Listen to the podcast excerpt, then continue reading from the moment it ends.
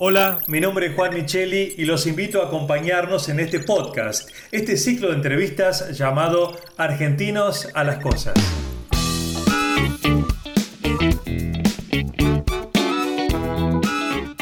Argentinos a las Cosas es un espacio de reflexión para pensar los desafíos que enfrentamos como sociedad y así poder construir un país sustentable para todos en este siglo XXI. Esta es la propuesta de Argencom, la Asociación de Empresas Líderes de la Argentina del Conocimiento.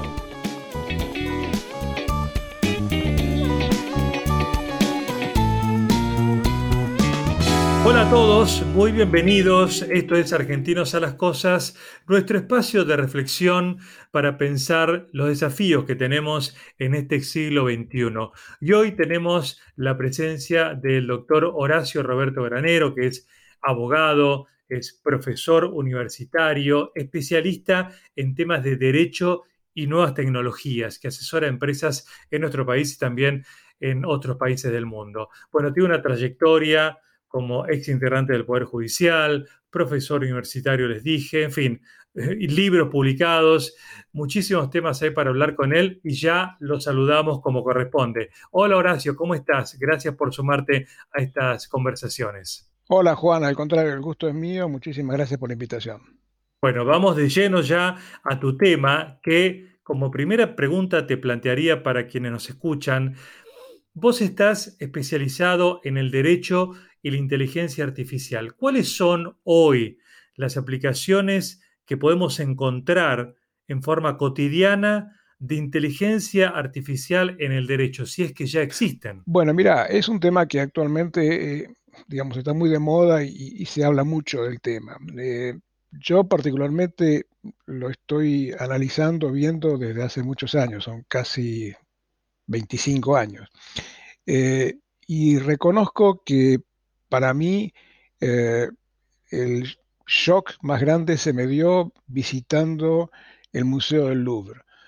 Mm. Me acuerdo que, bueno, fui con mi esposa y yo quería conocer dos cosas. Quería conocer la Gioconda y quería conocer el código de Hammurabi.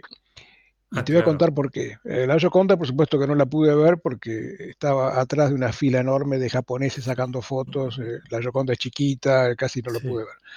Y eh, el código de Hammurabi tuve que preguntar dónde era, el primer piso, yendo unas escaleras, bueno, y llegué y no había nadie. Y me impactó, me impactó una, una piedra, este, piedra dorita de dos metros y pico de alto, donde está escrito el primer código que se hizo para el mundo, hace 3.500 años. Y en, ese, en, ese, eh, en esa piedra, donde está escrito desde el ojo por ojo, diente por diente, hasta son en total 237 sentencias, de los cuales se pueden leer 220 más o menos, porque el resto está saltada la piedra. Eh, me quedé pensando en algo, que es, uh, viendo la traducción, por supuesto, no, no, leyendo en el lenguaje original, pero me quedé pensando de algo, que había alguna de las sentencias que no tenía eh, la respuesta. Eh, decía, por ejemplo, en el caso de que una persona le preste a otro tantos quintales de trigo y faltaba el pedazo de piedra, no decía. Entonces dije, hay que buscar la forma de pensar qué es lo que quiso decir Amurabi con esta, con esta piedra. Y bueno, hicimos una prueba, un trabajo. Piensa que esto fue hace, Isaac, van a ser, sí, 25 años. Y, em, y bueno, descubrimos por reglas econométricas y con mm, los equipos que había en aquel momento, por supuesto, que eh, se podía descubrir yendo a mirando las palabras que están más cerca, las que están más lejos, haciendo cálculos econométricos, etcétera, que ah, esa sentencia terminaba diciendo eh, no corresponde pena de muerte.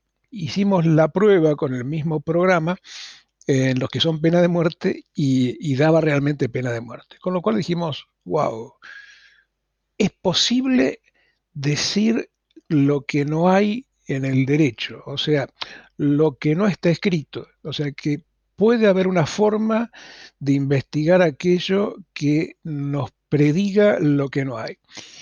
Bueno, tardamos, ya, son cuatro años que tenemos el programa de Sherlock Legal en, la empresa emblemática, una empresa que dirijo, pero eh, tardamos casi 20 años en llegar a esto y, nos damos cuenta que la inteligencia artificial es una herramienta, como toda herramienta, por supuesto, que eh, puede servir a, en este caso, a los abogados, a los, ingenieros, a los, los eh, miembros del Poder Judicial, para ayudar en aquello que quizás al hombre le cuesta mucho, que es almacenar información y cada vez tenemos más información.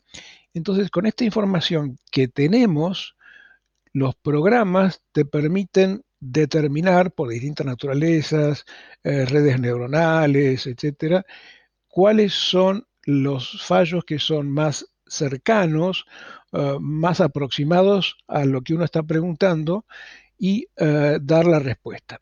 Mm. Esto que nos parecía magia en un momento,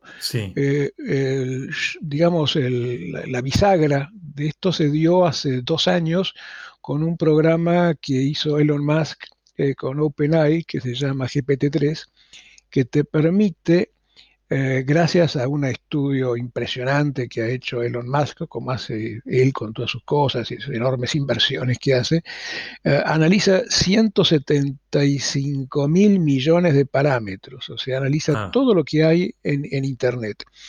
Y nos permitió, gracias al desarrollo que habíamos hecho, interpretar la pregunta, o sea, tú le haces la pregunta en forma natural, del lenguaje natural, y te interpreta la pregunta, busca el fallo que es más pertinente dentro de los que tenemos almacenados en la editorial, que son varios teras de, información, y te da la respuesta en lenguaje natural. Entonces, yo digo, eh, esto se ha costado mucho y ha pasado mucho en el medio, porque hay muchos casos de lo que se llama inteligencia artificial. Se, llama, se le llama inteligencia artificial a los sistemas expertos, por ejemplo. Eh, pero eh, hoy día hay inteligencia artificial que permite, yo no digo reemplazar al abogado, si esto fuera así, sería el primero eliminarlo como, como abogado, obviamente. Mm. Pero sí ayudar. O sea que mm. existen, tenemos los medios como para que las herramientas le permitan indicar por lo menos que, cómo lo ayuda. Bueno, y, como esto hay muchos otros. Mm. Horacio, sí. Sí, perdón, estoy pensando en algo que sea de uso cotidiano, que ya esté entre nosotros y si eso es considerado como una herramienta, entre comillas, de de inteligencia artificial dentro del derecho. Por ejemplo, la firma electrónica o la firma digital, ¿podemos decir que es un avance en inteligencia artificial aplicada al derecho? No, no, no.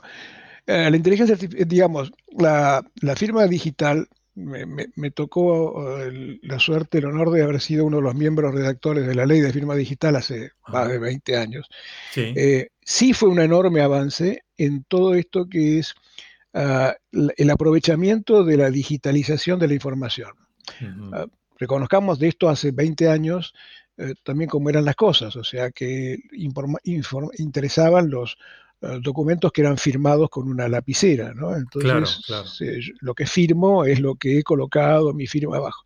Pero con el correr del tiempo, gracias a la tecnología, se dio que la, em, este, los textos, lo que valía era lo que estaba escrito en forma eh, digital. Entonces, eh, ¿cómo se le daba valor a esto? O sea, realmente la persona que firmó, que, interviene, ¿es el que el autor o, es ah, el, eh, o es otra persona? Claro. y, otra pregunta, ¿el texto que está es el texto uh, completo de, la, documentación que estoy firmando o no. Y bueno, ahí surgió lo que es la firma digital, que es, eh, son, es un algoritmo matemático que eh, calcula que la persona que, es la que está colocando un, sello, porque en realidad se llama firma, pero es un sello, en realidad eh, le dé autenticidad a la persona porque hay un certificado eh, digital que es el que se corresponde con su propia persona, lo tengo cargado en mi computadora. Y a su vez algo muy importante, que dice que el documento no ha variado, ni, ni siquiera en, un byte. Ahora, Sí, ahora, para que se avance en, la, inteligencia artificial aplicada al derecho, ¿no debería actualizarse, por ejemplo, la, ley de protección de datos que tengo entendida que tiene como 20 años ya en el país? Sí, por supuesto. De hecho, estamos muy atrasados en esa área y este año ha salido en Europa una eh, documentación nueva sobre el particular, eh, indicando que, eh, cuáles son los parámetros que debe tener la inteligencia artificial para ser tenida como válida en los países. Más que nada, porque como tú dices muy bien, la protección de los datos personales y algo que es muy serio, que son los sesgos. El sesgo es como el algoritmo, que es el programa eh, que se desarrolla, que llega a una conclusión. O sea, son los pasos lógicos que tiene un programa. Eh, yo hablo de oídas, o por, supuesto, por supuesto como abogado, no, no, no soy técnico ni mucho menos, pero que llega a una conclusión. Eh, y hubo casos, por ejemplo, el caso del programa que se llama Compass en Estados Unidos, que se usa en la justicia penal, en la cual se determina si una persona que ha cometido un delito, eh, corresponde o no que tenga que, eh, eh, prisión preventiva o no. y entonces busca una cantidad de parámetros, si ya tuvo reincidencias, etcétera, etcétera, y le dice al juez cómo eh, debería eh, dictar esa sentencia. Sí, pero ¿cómo estamos justamente en nuestro país en relación a esta defensa de los derechos de la privacidad de los datos? Porque cada vez se escucha más incidentes de seguridad con los datos personales, filtración de datos, robo de datos inclusive. ¿Y cómo estamos? Y mira, eh, no, estamos bien, como ley está bien. Ah, lo que pasa es que, por un lado, hay un enorme este, descuido de nosotros como usuarios. Un enorme mm. descuido. Eh, sobre todo los jóvenes, que se eh, pareciera que muchos piensan que Internet es gratuito y anónimo.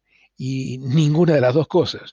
Primero, no es anónimo porque siempre se está usando los datos para algo y eso en lo que es Big Data se aplica muchísimo. O sea, tantas personas han entrado en tal lado y entonces eso vale.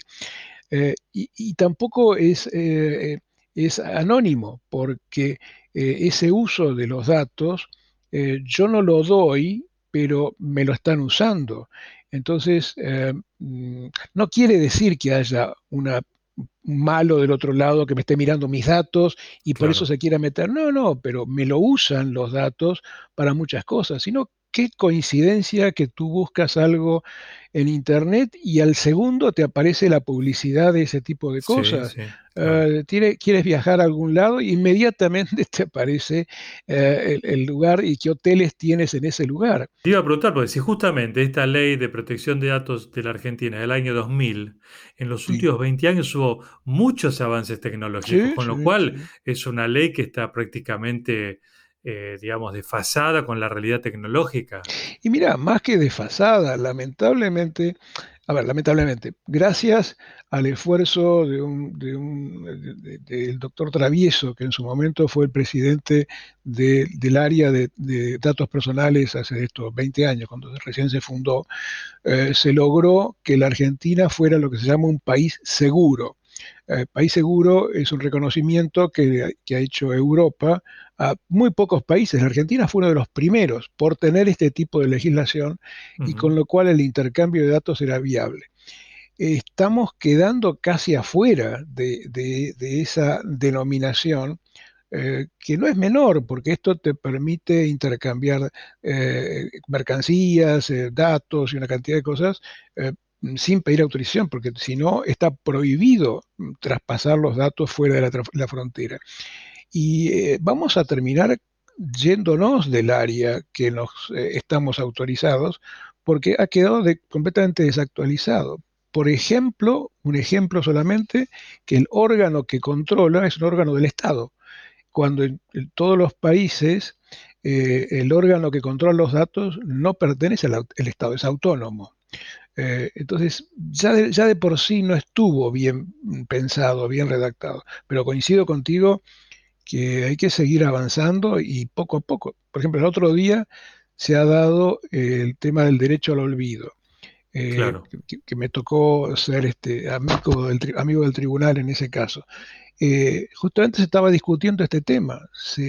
las redes, más que las redes, los buscadores de Internet eh, entran, buscan, consiguen datos, los usan y, esto es en forma este, inofensiva, digamos, no, no, no le genera daño al que lo está haciendo, eh, ahora, por otro, nuestro lado también estamos llenando datos e información, llenamos formularios sin pensarlo, en cualquier este, concurso de, un supermercado, llenamos los datos y no nos damos cuenta que esos datos van a ser usados el día de mañana.